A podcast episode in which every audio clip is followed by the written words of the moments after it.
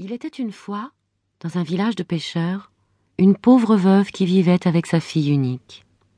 Elle n'était venue au village que quelques années auparavant. Lorsque le mari de la veuve, un marchand de la ville, vivait encore, toute la famille jouissait d'une vie heureuse dans l'abondance. Mais ne dit-on pas que le bonheur est fragile? Un jour, le marchand tomba malade, et peu de temps après, il fut enterré avec de grands honneurs. La veuve resta seule avec sa fille. Peut-être n'entendait-elle rien aux affaires, peut-être avait-elle de la malchance, quoi qu'il en soit, les clients se firent de plus en plus rares. Mais les dettes, par contre, devinrent de plus en plus nombreuses, jusqu'à ce que la veuve n'eût d'autre ressource que de vendre ce qui restait, de payer les dettes et de quitter la ville. Dans le village, elle vivait modestement et dédiait tout son amour à l'éducation de sa fille qui, au fur et à mesure qu'elle grandissait, lui rendait de plein cœur tout l'amour et toute la sollicitude dont elle l'entourait. La jeune fille avait un cœur bon et compatissant. Elle était aimable et gentille avec tout le monde. À la regarder, on devait l'aimer.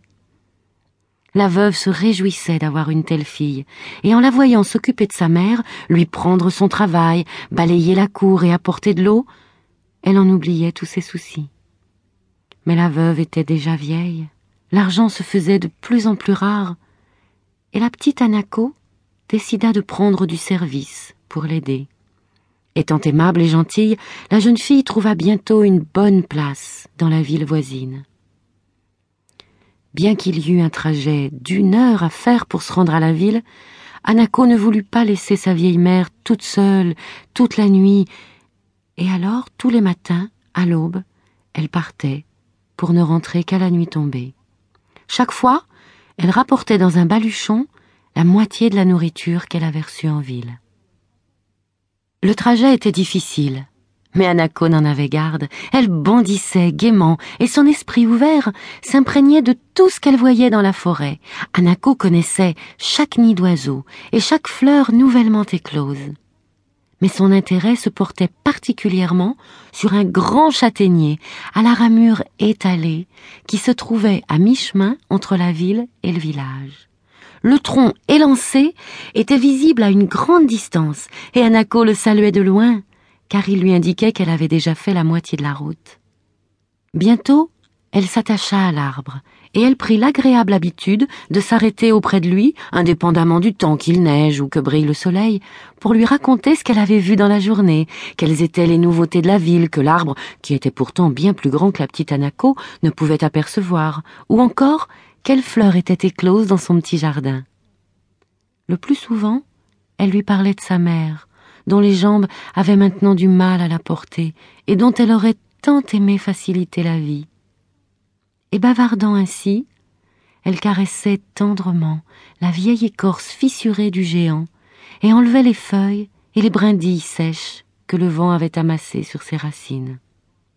Pendant trois années, la petite Anako bavarda ainsi, jour après jour, avec l'arbre. Et avec le temps, elle oubliait totalement que c'était un être tout à fait différent d'elle-même. L'arbre était devenu son seul et unique ami, à qui elle pouvait confier tout chagrin et avec lequel elle pouvait partager toutes ses joies.